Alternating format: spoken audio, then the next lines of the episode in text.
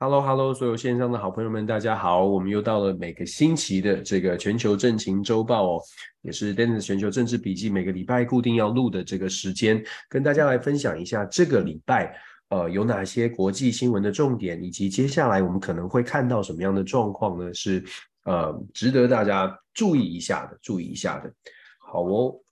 好，我们来赶快看，赶快开始。我同时也会录音，然后放在 Podcast 的平台上面。然后让更多的朋友能够听得到。那直播的部分呢，那就跟呃跟大家在线上一起来讨论。这个礼拜啊，其实大家都知道有有几件重要的事情，至少有两件重要的这个重大的冲突事件呢，好像有一些会议在调停当中。第一个是西非的尼日哦，等一下跟大家谈一下西非的尼日呢，它的最新的军政变的一些消息。这个礼拜有不断的进程，但是尼日。即将在星期天，就是西方时间、美国时间的星期天呢，呃，就是最后的通牒。西非经济共和体他们给的给尼日的叛变军、反抗军的最后通牒是到礼拜天。礼拜天之后，是不是礼拜一就会采取军事行动？这是我们要观察的重点哦。抱歉，有点鼻音。这个呃，第二个消息呢，想跟大家聊一聊，现在在沙乌地阿拉伯，由沙乌地阿拉伯所主导的这个。关于乌俄战争的和平会谈，沙乌地阿拉伯的王储 MBS 找了找了四十个国家，总共四十二个国家一起来参与这个讨论，能不能有成效，我们还不知道。但是至少呢，经过了第一天的会议哦，好像有一点点进展。那等一下我们来谈一下现在的乌俄战争有什么样的新的新的发展。这个礼拜呢，我们还看到，就在今天哦，八月六号，事实上是广岛这个核爆的这个呃七十八周年。日本的首相岸田文雄呢是有公开的表达，就是他们有谴责俄罗斯哦带给世界一个新的所谓的核灾的危机，就是核核核的威胁。他认为这是不对的，那日本是公开的谴责。事实上，日本现在也面临到一个比较大的麻烦，或者是比较大的威胁感，就是除了核威胁之外，其实整个北东北亚的局势也非常的混乱哦。我们知道北韩最近的动作频频，那整个朝鲜半岛跟日本非常距离非常近，那呃北韩发射的飞弹呢，常常都在日本的附近，这个也造成日本在安全上面必须要做出一些动作。所以第三则我们谈的是日本的这个核威胁。第四条消息呢，其实想跟大家聊一聊跟台湾比较有关的台积电的问题。事实上，这个礼拜台积电有几则新闻呢，是在媒体上面出现的。首先是访问了《纽约时报》，访问了台积电的董事长刘德音。然后呢，在这个周这一这两周啊，事实上有蛮多关于这个台积电的讨论，因为台积电之前说了，在美国的这个建厂的延呃耽搁呢，是因为劳动力的问题，结果引发了凤凰城当地的工会出面抗议。出面抗议之后呢，现在又有新的消息，就是台积电呢跟跟这个亚利桑那州签署了新的协议哦，要确保这个呃。当地的劳工的安全，当然最最重要的是要聘用当地的劳工。我们来谈一下台积电现在面临的挑战。这个礼拜，这个 Foreign Policy 一个非常重要的美国国外交政策的期刊，也特别针对台积电提出了提出了一些看法。事实上，这个看法我不知道台湾大家大家会不会去注意到，可是其实他的他的这个说法呢，真的值得大家深思一下。我等下来跟大家分享哦。然后第五条消息想跟大家谈一谈，就是现在在东南亚的情况。泰国的总理呢，现在问题是问题出来了，就是说泰国的总理实在到目前为止仍然是难产的阶段。那我们之前有跟大家分析过，那这个礼拜呢，新的状况是说皮塔他正式的这个前进党的党魁挑战总理的选举失败，那他当然也被法法院去调查说，哎，他是不是有媒体的背景？我们之前跟大家说过。现在他向最高法院申请上诉，所以现在泰国呢就说这个总理的选举要继续延后，要等到法院的判决，说他到底有没有资格来参加总理的选举，等于是总理呢还要再等一等哦，还是持续的难产。那么如果我们之前说的塔维辛，也就是代表维泰党的塔维辛房地产大亨，如果是塔维辛出来的话，也许有一些机会让保守派可以接受。可是现在呢，完全的终止。等一下我们来谈一下泰国。然后泰国还有前总理这个塔克辛塔呃塔克辛，他呢这个准备要回到泰国了，准备回归了。可是呢，大家都呃这个礼拜被拍到他去参加了柬埔寨洪森的生洪森这个即将要卸任的总理洪森的生日会，在引发一些关注。因为塔克辛呢是支持维泰党的这个呃房地产大亨的，所以大家就想说，哎，这个泰国柬埔寨专制政权，然后有钱人这些。都都挺负面的，凑在一起会是怎么样？到底泰国的民主到底是发展到哪里哦？所以我们来谈一下泰国的状况。那接下来我们还会再稍稍微跟大家带一下呢，就是说整个北非中东的情势。为什么会说这个呢？因为这个礼拜有一则消息，大家也很少人关注，就是在北非的突尼西亚。突尼西亚的萨伊总总，他萨伊德总统在这个礼拜把他的女性的唯一的女性的这个第一个女性的这个呃总理换掉了，无无来由的换掉，换上了一个名不见经传的一个新的总理。接下来呢，这就在这两天哦，突尼西亚呢就被指控这个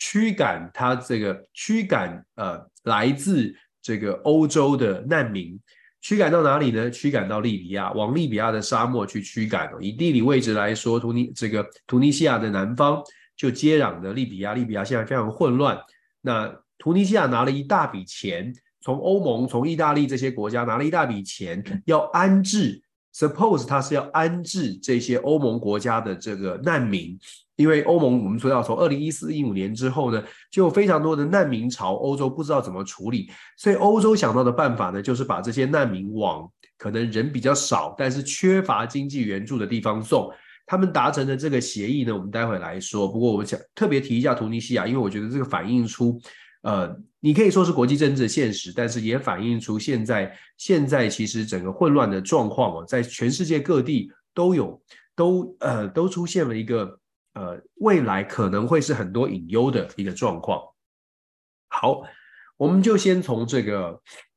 我们刚刚说的，先从尼日的部分开始说。谢谢，谢谢这个黄桃子的抖内，谢谢，感谢。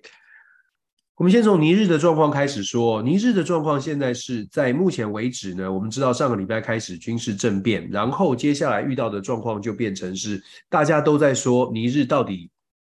到底有没有机会。把民主的所谓的西方国家支持的民主的这个巴祖姆总统找回来，那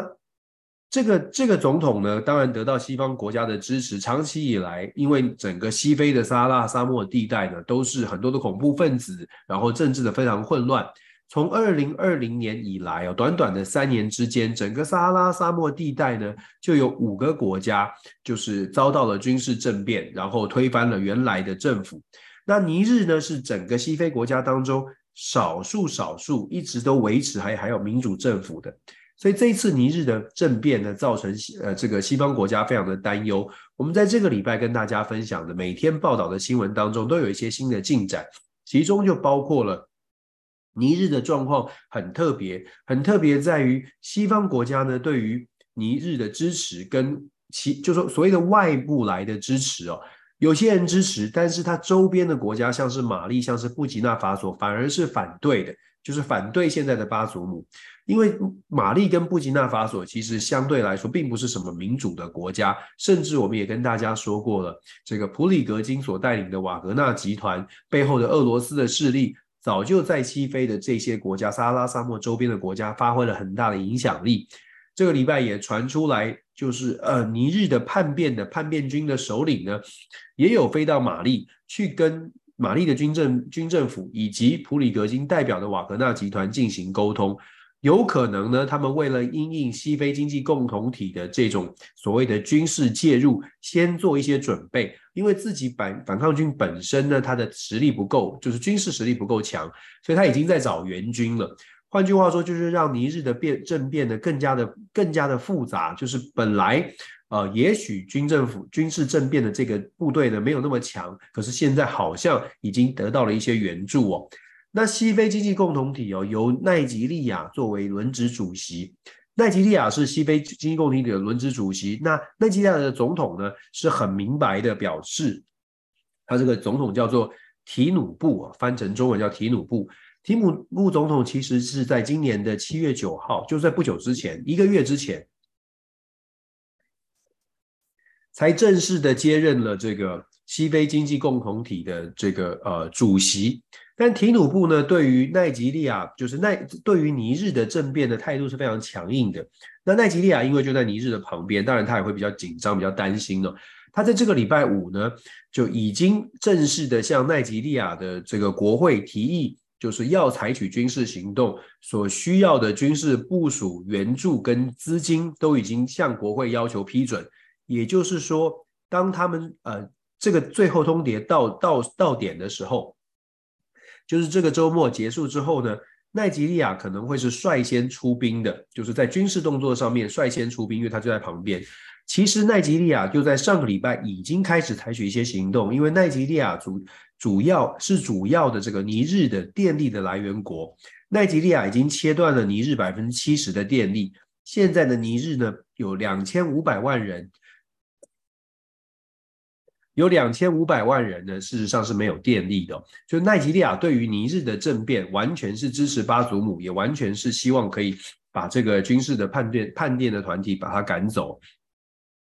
可是，就像我们所说的，到底尼日的内部的人民怎么呃怎么来看这件事情呢？其实这个星期呢，尼日的这个人民呢是有上街头的，在首都有上街头。他们上街头是支持军事的政变的这个团体，因为他们说呢，尼日长期以来在在巴祖姆总统的带领之下，虽然感觉起来跟西方关系很好，可是尼日的生活并没有改善。我们之前有跟大家讲到讲到过所谓的这个 resource curse，就是资源诅咒哦。对于很多的没有分到资源的一般的尼日的百姓来说呢，这个国家的这个资源呢，可能。总统或者是政治人物有享受到，但自己是完全没有分到利益。我们也说过，根据数据啊，你只有百分之四十的人，他一天的收入呢不到两美元哦。在这种状况之下，当然贫富差距非常大，也可以想象为什么民众对于现在原来的政府也有所不满，再加上通货膨胀啊等等哦。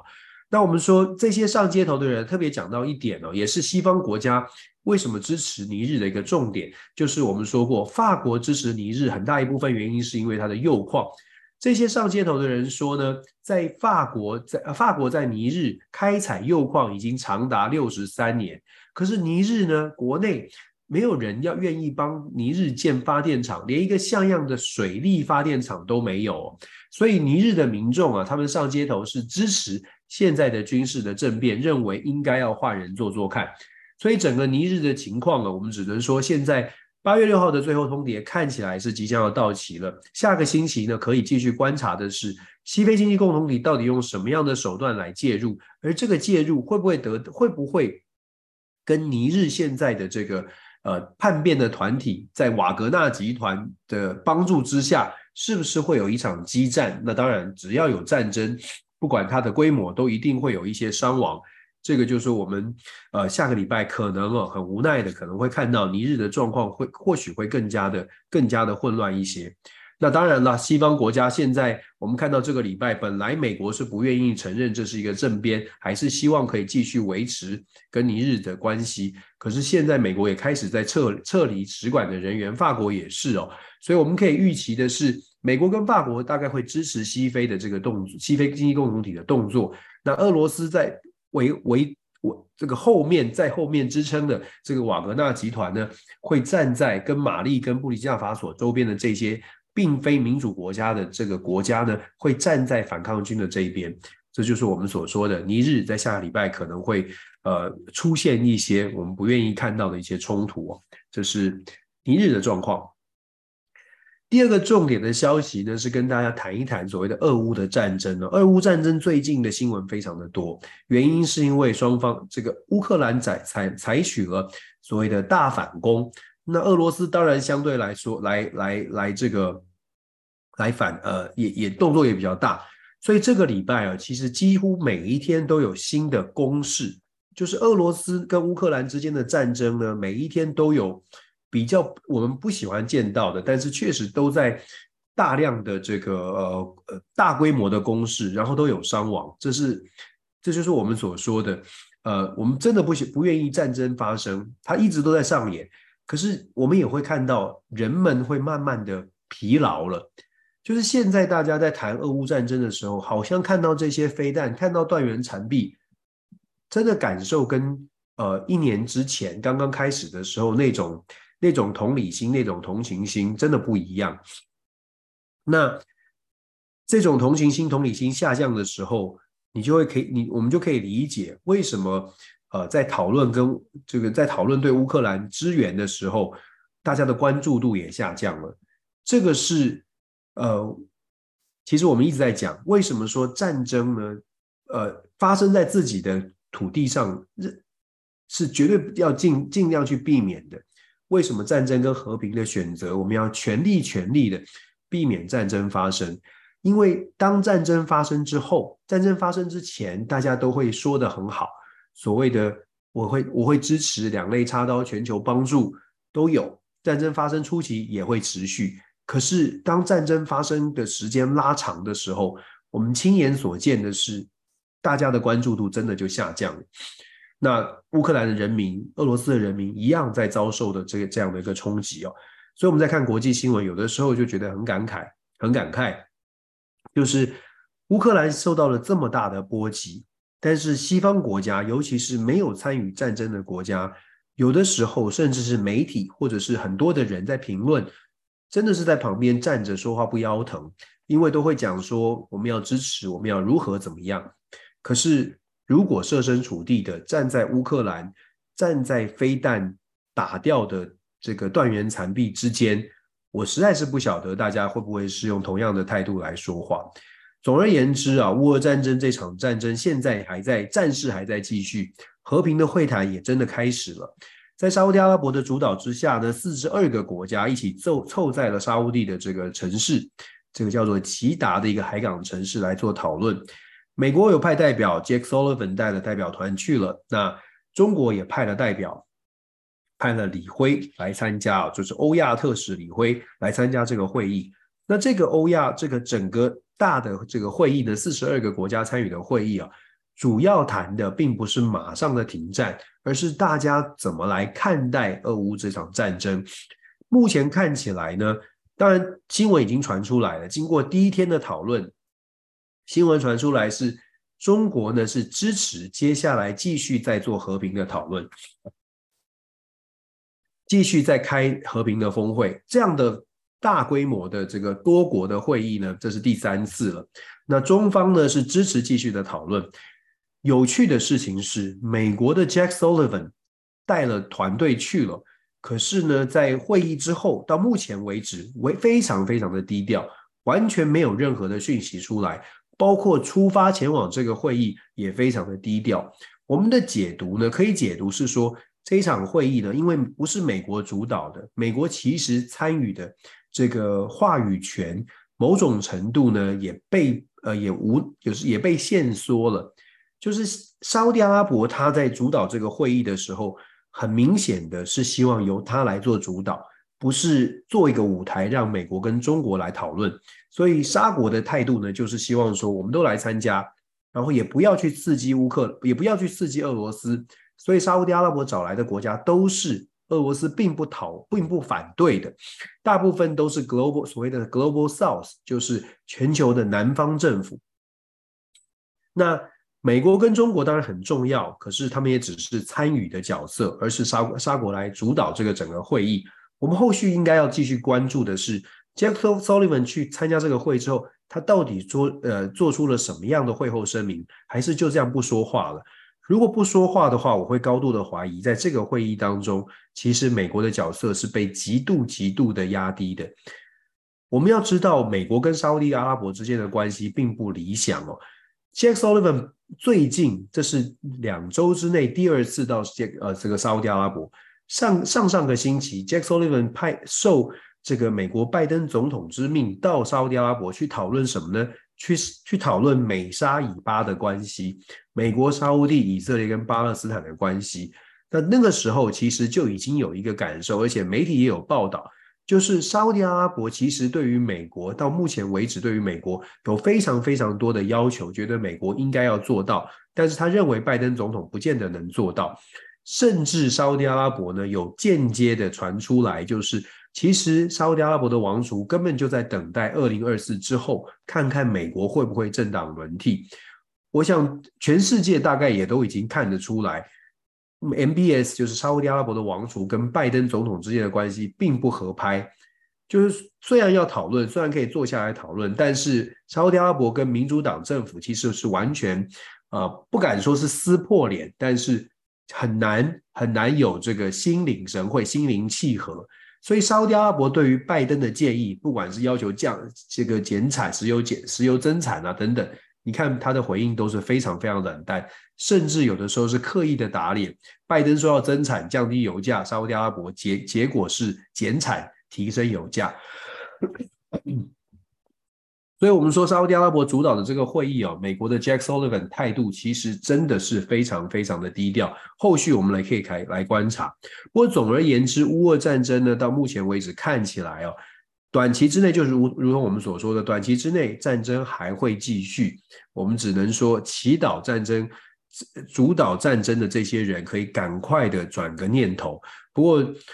短真的啦，就短期之内可能看不到什么曙光哦，因为泽伦斯基还是蛮强硬的，普丁也没有松手的迹象。而和平会谈呢，大家也只是说我们需要多一点的这种沟通，多一点的讨论。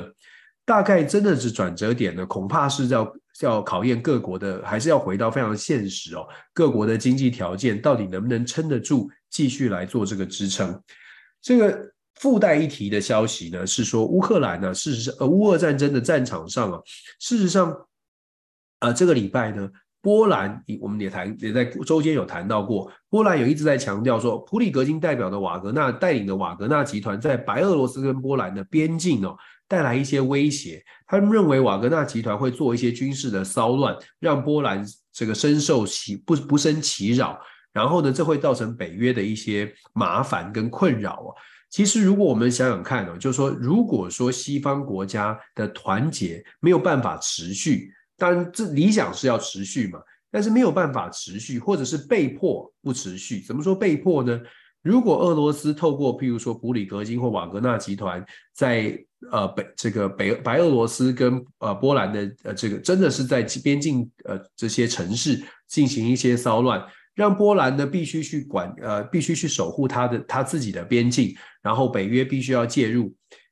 各国都有这种零星的骚乱，再加上俄罗斯的触角在非洲也造成一些影响，导致西方国家的力量也必须要到非洲去驰援。其实这种多点开花哦，会让西方国家的团结变成疲于，真的是疲于奔命。有多少的资源可以又给俄罗斯、乌克兰的战场上，然后又分配到西，又分配到这个非呃非洲，然后分配到北约的各个地方，这个是。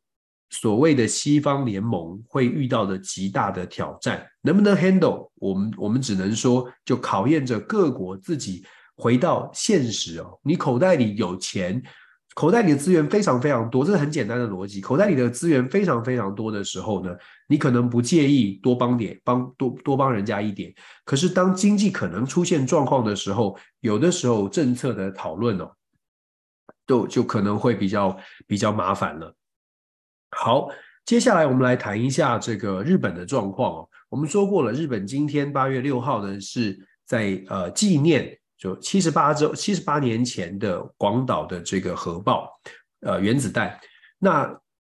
日本的首相岸田文雄呢，在纪念会上面有特别讲说，呃，日本当然是就是不希望世世界再有任何的。原子弹，这是世界上不不希望有再再有任何的核威胁，所以他就谴责了俄罗斯，谴责了这个核威胁。我们其实在这个礼拜也一直在强调啊，就是整个日本，或者是整个东北亚，我们整周来看，我们必须要说，现在的东北亚的局势也是很紧张的。虽然我们在台湾，但大部分在台湾的朋友会很担心台海的局势，可是其实整个东北亚的局势也挺紧张。朝鲜半岛呢没有平和下来，就是北韩还在不断的向美日韩三国同盟进行一些抗议。那美日韩三国同盟呢，就在下个星期，这三个国家的领导人呢会在美国总跟美国总统拜登。在美国总统拜登的这个度假营地，就是大卫营 Camp Da 啊 Camp David），他们要进行进行一个三国的峰会。这个三国的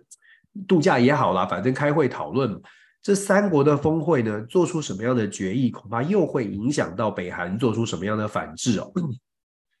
我们之前也跟大家说过了。四月份呢，北美国跟韩国签了华盛顿宣言之后，对于北韩来说就是一个很大的威胁，因为定期的会有核子动力的潜舰出现在朝鲜半岛。北韩一直强调说，美日韩三国的同盟如果给他太大的威胁，他也会做出反制，不只是自己的反制，还有他也会拉帮结派，他去找俄罗斯，他去找中国。事实上，他正在做这样这样的事情。这个礼拜，俄罗斯也传出来要跟北韩买更多的弹药，因为我们也知道乌俄战场上需要很多的弹药。这个礼拜，普丁是说希望可以跟北韩也来采购一些弹药，所以我们真的不希望见到全世界又出现了一种两极的对立。那当然，大家会就是很自然的会说，哦，你要选边站，你要分边站。可是目前这个这个态势看起来哦。好像我们真的往往往这个方向来前进，然后让很多的国家呢不得已的卷入了这种不管是美中争霸还是所谓的民主对专制的争争霸当中。现在这个世界正在朝向这个方向前进，有没有这个智慧去 hold 得住？我觉得，呃，我我个人不是那么的乐观。但是朝向这个对立的情况发展的时候呢，作为任何世界上任何一个小国，就是无意介入的，现在恐怕也要呃做好自己的准备哦。就是在乱流当中，你怎么样子怎么左右碰撞，都让自己能够自己保得住自己，这个是考验各国的智慧哦。不是不能做到，就是小国怎么生存，在乱乱世当中怎么生存，不是不能做到。过去也发生过一大一一次大战、二次世界大战各种的战争当中。很多的小国还是可以生存的，但是小国的这个政府呢，真的可能要做一些超前部署，或者要全盘的思考哦。这是东北亚局势现在比较紧张一些。我们接下，我们就像我们说的，下个礼拜美日韩三国的峰会哦，还是会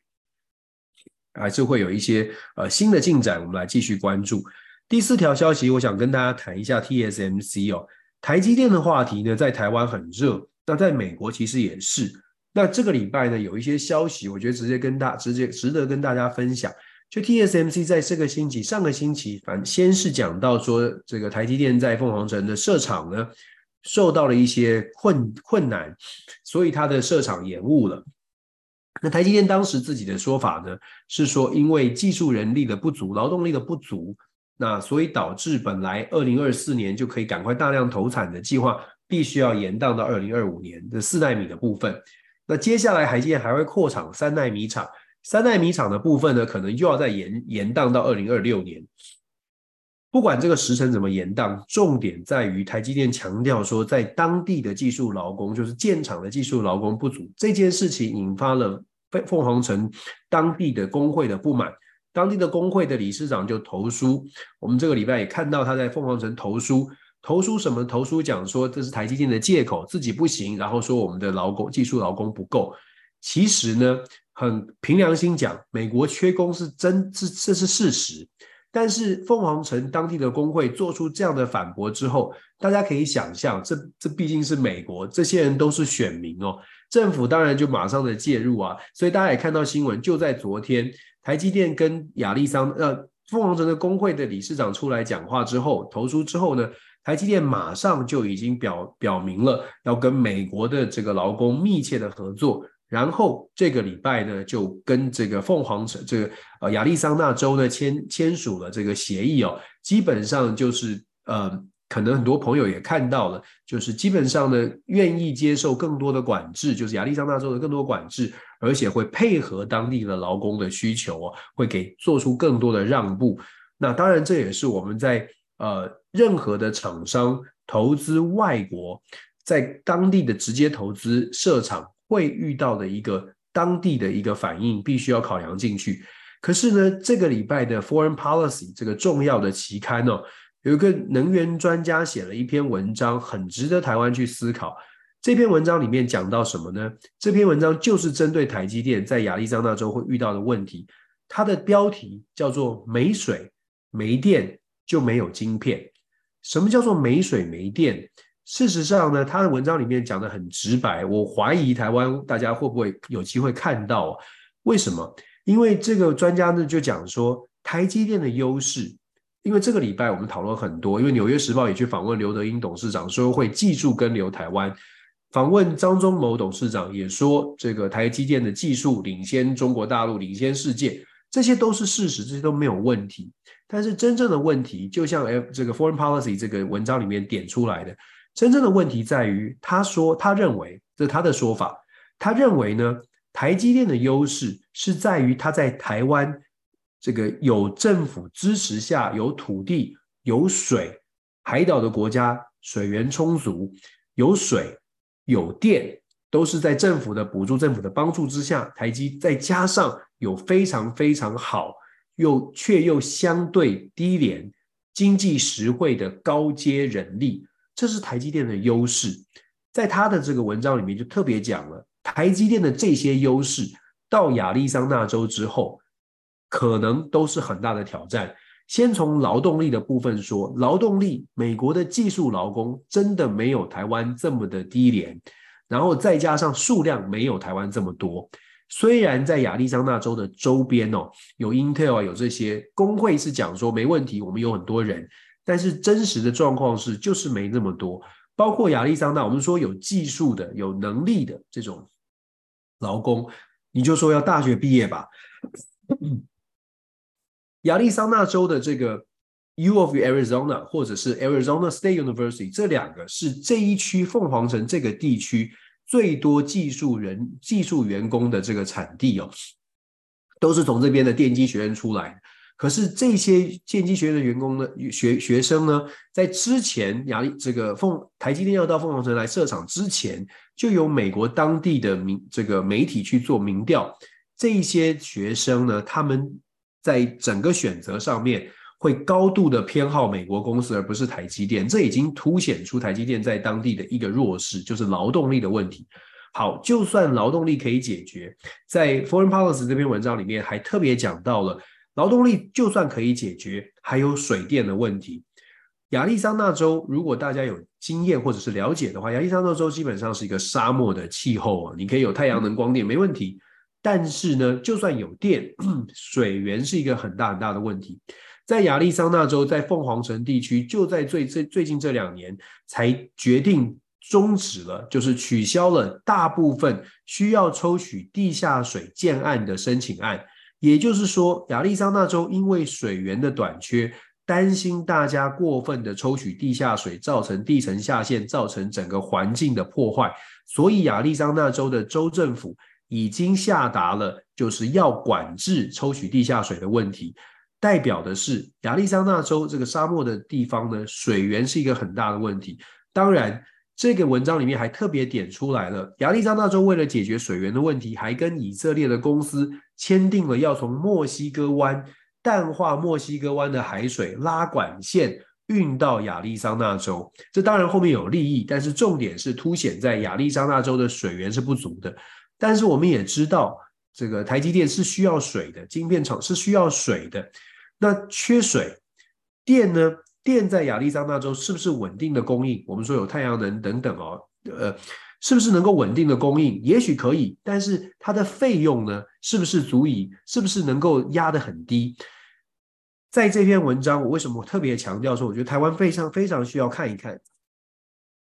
因为他就特别讲到了台积电的这些优势，其实来到了亚利桑那州，不见得会是优势。再者，他也特别讲到，讲得非常的直白。他说，台湾的这个台积电是细盾，可是在在这个美国，希望未来在短期之内可以把百分之五十甚至更多美国对于台积电的产能的需求都在美国本地制造的时候，台积电自己本身就算技术留在台湾，但是产能都已经出来了。这个对于台积电所谓的细钝的效果还剩下多少？这不是我说的，这这是这是西方的这个美国的这个专家，能源专家特别点出来的一个问题哦。那当然，他的角度呢，站在美方的角度，他是认为总他的结论呢是说，台湾或者是任何的半导体，事实上半导体的厂商，如果真的要配合美国的产业链，就是晶片产业链，要在美国设厂的话。可能不应该考虑台亚利桑那州这种地方，应该要去考虑，譬如说东北啦，或者是五大湖区，像是密西根啦、什么呃伊利诺州啦这些地方，也有土地，也有水源，电力也是充足的，这些地方或许是他们考虑考量的点。当然，我们不排除啦。写这个文章呢，他可能也是希望为了所谓的美国的其他州争取更多的生意的机会。可是我们也必须说，他的说法呢，真的值得台湾去思考一下。当我们在做这些所谓的境外投资，尤其是非常关键的半导体产业的转移的时候，也许要做完全的全盘的了解哦。那对于台积电呢，我是特别想要跟大家分享，因为这个礼拜真的谈。访问了刘德英董事长，也访问了张忠谋前前总前董事长，都在谈说技术留在台湾，也都在谈呃所谓的大家也都很关注所谓的矽钝的问题。但是真的，也许我们错失了，就是也许我们真的搞错了方向，不是矽钝不矽钝，而是台台积电自己本身到底怎么样可以生存下去哦？那。要有矽钝，要这个公司能够继续的生存，要这个公司真的要像过去一样持续的稳健的发展。然后，当然我们说了，其实产量、产能也很重要。这个是台积电的问题。我们在这个礼拜看到了一些美国媒体的新闻，特别跟大家来分享。再来，我们也来谈一下整个东南亚、南亚的局势哦。东南亚，我们说这个泰国呢，泰国的总理到目前为止都是难产哦，都是难产。那难产的状况呢？呃，怎么办呢？目前看起来呢，像这个前进党的皮塔皮塔呢，他是向泰国的最高法院正式提起了上诉。他认为说他没有他没有呃没有理由被撤销他的竞争当总理的资格哦。所以他既然上诉了，法国法院也呃这个泰国的法院也受理了。所以现在这个整个总理的选举就延宕，要再再拖延一段时间。我们知道泰国需要跟大家说过了，就是泰国的这个总理呢是需要参众两院，参议院两百五十席，众议院五百席，七百五十个国会议员，上下两院总共加起来过半才能担任总理。但是前进党、维泰党等等在野联盟呢，一起来组成这个联盟，总共只拿了三百二十几、三百一十几席，也就是说，他们全部加起来还不到三百七十六，还是需要一些保守派的阵营，还是需要一些这个这个参议院的人来帮忙，才会过这个数字哦，才会过这个数字。可是目前看起来比较困难，因为呢，皮塔他自己本身他的一些论述，他很年轻。我们之前有跟大家说过，他最最引人关注或者最让保守派受不了的，就是他要去修改泰国宪法第一百一十二条，所谓的亵渎泰王罪哦。那针对这件事情呢，保守派就跟他没有办法，就是跨越了保守派的可以接受的红线，所以他们坚持皮塔不能作为总理。那谁可以做呢？现在在野联盟的另外第二个大的党叫做维泰党，维泰党的推出来的领导人叫做塔维辛，塔维辛呢，他是。曾经是泰国的房地产大亨，当然跟商界的关系不错，当然也是保守派相对来说可以接受的，因为塔维辛对于一二条这件事情并没有特别的支持哦。所以当维泰党说，哎，如果是因为这样子，然后我们必须要做出取舍的话，维泰党是愿意跟前进党做切割，事实上他们可以切割，切割之后跟保守派站在一起，试图的可以争取到过半的席次。那当然。如果保守派愿意支持，也许军方的部分的参议员就会支持。我们刚刚忘记说了，泰国的参议院军方两就是两百五十席的参议员都是由军方指派的，都是由军方指派。所以，如果你没有办法让军方的这个军方介这个指派的参议员跟军方有联系的参议员有任何一点点觉得可以可行，那你可能全部都拿不到半张票。所以目前来看，目前看起来呢。泰国的法院呢，确实在重新思考说皮塔到底有没有这个资格。可是以目前的状况呢，皮塔就算真的真的让他有资格再选。以前进党目前的票数加上其他人的票数，恐怕还是无法过半。所以我们觉得呢，接下来很有可能时间拖延拖拖得比较长，可是很有可能还是由这个塔维辛或者是非皮塔所带领的这个呃势力呢，能够 接下泰国的总理。但这个时候，我们其实在这个礼拜也有一个有趣的消息，是泰国的前总理泰克辛。泰克辛是电信大亨哦。那泰克辛呢，他准备要回到泰国了。之前他是被驱逐，有一些贪污的罪罪行。现在泰克辛打算要回到泰国。那这个礼拜的新闻是说，他在回泰国之前呢，先到了柬埔寨，跟洪森把酒言欢，参加了这个即将下台的柬埔寨总理洪森的生日宴会。生日宴会。那当然，大家就会说，诶。这个这个泰国的塔克辛跟洪森关系这么好，大家有钱高高来高去，然后都是财财力雄厚。那未来泰国如果说这个泰克辛支持的塔维辛上台之后，也许对于企业或者是对于投资，可能很多人会觉得，哎，那不错，都是都是会有创造出很多有利于这个企业的、有利于商商业发展的条件。但是，一般的民众呢？是不是能够雨露均沾的感觉到这种意或这个外溢的效果？是不是能够分享到基层的民众？那泰泰国的民主是不是能够能够往前走？我觉得呃，可能啊，就会有一个比较大的问号了，比较大的问号。这是泰国的发展。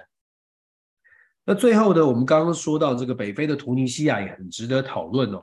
北非的突尼西亚遇到一个状况，就是突尼西亚的这个总统萨伊德呢，这个礼拜临时的、突然的就把他的总理呃赶下台了，换上一个名不见经传的中央银行的人力资源部的这个呃主管。那这样的一个调动呢，让大家觉得很奇怪啊。那突尼西亚未来到底方向怎么走？我们还不知道突尼亚西亚会往什么地方走，但是突尼西亚本来就很有争议的地方在于，突尼西亚就在多不久之前，在七月份才刚刚呃接受了来自欧盟，这也就是我们所说的国际政治的现实了。欧盟的主席冯德莱恩，大家都知，常看新闻都知道啊，都在讲人权啊，讲什么？冯德莱恩带领了意大利的总理梅梅隆尼一起到突尼西亚。签署了一个合作的协议。这个合作的协议的原则上的概念就是，如果欧盟有任何的难民可以送到突尼西亚，由突尼西亚来安置这些难民。照理来说，他们总共给了两亿多美金的这个援助的计划。那一半是为了安置、安置、建造、做一些基本的基基础的建设，安置难民。另外一半呢，是给突尼西亚的补助款。突尼西亚的经济出现了很大的问题，所以突尼西亚非常需要这些来自外国的金钱的援助。沙乌地阿拉伯也在今年给了突尼西亚五亿的援助，四亿的贷款，一亿的援助。不管怎么说，突尼西亚遇到很大的经济的缺口，需要补助，需要援助。好了，突尼西亚接受了来自欧盟的这个计划，就难民的安置计划。结果呢，就在换了总理之后几天之内呢，突尼西亚就传出来，把这些来自欧洲的难民呢。往外去推，就是驱赶，驱赶到哪里呢？驱赶到突尼西亚跟利比亚的边界。利比亚基本上是一个非常混乱的状态，他们把它驱赶到突尼西亚跟利比亚的边界。本来政府是否认的，但是各个外国媒体不断的报道出这样的消息之后呢，突尼西亚的这个新总理呢就说，也许有一些小部分的人哦，这个没有安置的非常顺利哦，也就是说，说白了啦。拿了欧盟的钱，拿了各国的钱，然后没有把事情做好。当然，欧盟会谴责啊什么的。可是我们也可以，我们就从这个故事、这个案例、这个新闻呢，可以再次的跟大家说，其实国际政治哦，呃，真的有有蛮现实的一面。像欧洲国家，他们会觉得说，难民是一个很大的问题。如果来到了我国家，相对的呃所谓的安置的问题，应该如何安置？在人道的理由上面，我们应该要帮助。可是帮助这些难民，不仅仅是给他们地方住，不仅仅是给他们地方东西吃，还会有还会衍生包括呃难民的子女的教育问题，还有难民的就业问题，融合跟融合进入这个社会的问题，语言的问题，还有各种的社会福利，他们到底应该怎么来算？因为他们没有交过税，所以难民的问题对于欧洲的所有国家，尤其欧洲是福利国家，是一个很沉重的负担。所以欧洲国家想出来，很多国家就想出这种方式，就是好，我们没有办法容纳难民，那我们就把难民往我们花钱把难民送到可能需要钱的这些国家，像是突尼西亚。这听起来来坦白说真的很残酷，你就会觉得说国际政治它的残酷面跟现实面，就是在喊人权的是这一些，这是这个某些特定的非常进步的国家，但是喊完之后援助喊援助喊支持，喊完之后他们的处理方式发现国内自己没有办法容纳这些难民，处理的方式就是那我们用钱把这些难民送到另外一个地方。对于欧洲国家来说，也许觉得，哎，这我们也是尽到了我们的责任哦。可是我们也知道，难民之所以会跑到法国，会跑到意大利，会跑到特别的国家，就是对于那个国家有一定的期待。当然，有部分是不得已，可能最近就近就就近就来到这个地方。可是他们对这个国家有所期待。那这个国家呢，像英国也是哦，英国也是跟非洲签署了协议，也是把来到英国的难民送到非洲。所以在这样的状况之下，我们常常在讲啊，就是我们在看这些国际新闻，有的时候也真的要想一想，就是说这个世界呢，它的运作的方式，我们可以听到很多呃很好的价值，我们可以听到很多友善，那我们也可以看到很多正向的力量，也有很多的正能量。但是我们千万不要忘记国际政治的现实面，现实面就是它可能很残酷，然后残酷到。你觉得怎么会是这样？但是，呃，在所有的事情还没有发生之前，你可能看不到那个面相。发生之后，你可能呃，你也你有没没去注意，或者是你也不知道。我觉得这就是为什么我们要多元广泛的去接触国际政治的新闻，因为看了之后，你就会发你就会发现，其实呃很多事情都发生过，都有潜力可循。绝对不会是偶然，也不会是第一次哦。所以，我觉得我们呃看国际，跟每个礼拜跟大家分享国际新闻，尤其是在周末在讨论这些摘要，就是重点式的几个重点呃重点新闻，然后再进一步的讨论的时候，你就会发现有些事情真的值得大家深刻的来想一想，深入的思考一下。我们真的听到了太多的好消息。也听，也看到了，通常都看到很多很正向的事情。但是我一直都说，国际政治新闻，如果你知道国际政治是现实主义为首挂帅，你就会知道，既然是讲现实主义，就是利益，就是权力。那从这个角度出发，国际新国际政治的新闻恐怕就很难很难都是美好的，反而是很残酷的，是需要大家深刻的思考，而且。因为看到现在发生的事，先未雨绸缪的想想未来应该做好什么准备，才不会让自己或者是自己的国家陷入到那种需要伸出援手，但是得到的援助跟自己的想象不太一样的情况。我觉得这是为什么我们要多看多看这个世界哦。好，这是我们这个礼拜分享的国际政治的新闻哦。那这个礼拜呢，其实美国政治也很混乱，主要混乱的点就在川普先生哦。这个川普前总统呢，他有很多的司法案件，这个礼拜陆陆续续的登场啦。那登场了之后呢，大家沸沸扬扬吵很多事情，这个就像连续剧一样，每天都有新消息。在这个周末最新的消息呢，是关于副总统潘斯是不是会出席，等于是指控这个美国的总统，这个会是一个很大的争议哦。就是彭斯或者潘斯他自己要去思考，我如果出席去挑战这个川普，或者是我去作证。就是去去，呃，去说川普怎么样做错事了，他对于他自己的这个二零二四的选情到底是加分，有没有办法反过来去抢到他的位置？呃，这是他要思考的，或者是说他可能会因为得罪川普而呃未来更难受，因为川普到目前为止哦，真的他的民调声望还是很高的。所以彭斯，我相信对于彭斯来潘斯来说呢，现在会会是非常尴尬的一个状态。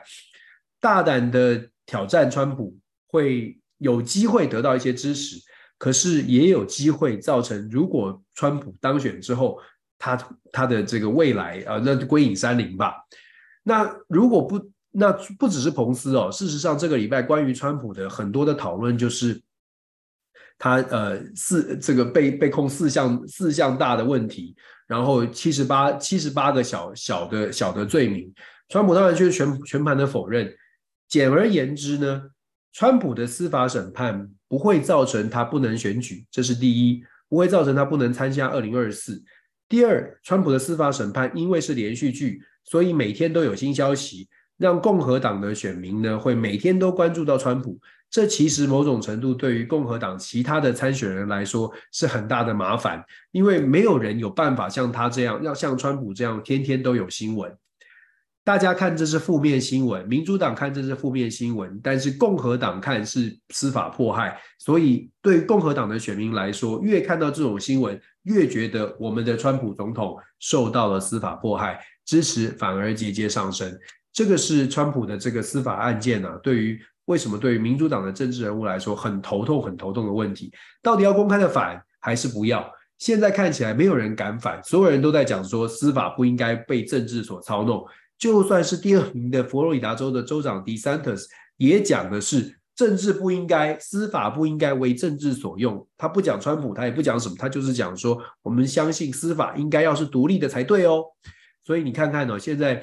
川普的这个声望哦，川普的这个高民调让大家真的会害怕。如果川普的民调是只有百分之十几的话，我相信很多的共和党人呢，绝对会是大力的，绝对跟现在的态度是不一样。偏偏川普的党共和党内的民调高达百分之五十，非常非常领先，非常的多。这个就导致了共和党内啊，你要说是因呃鹰齐风，恐怕真的是非常非常困难了，非常困难。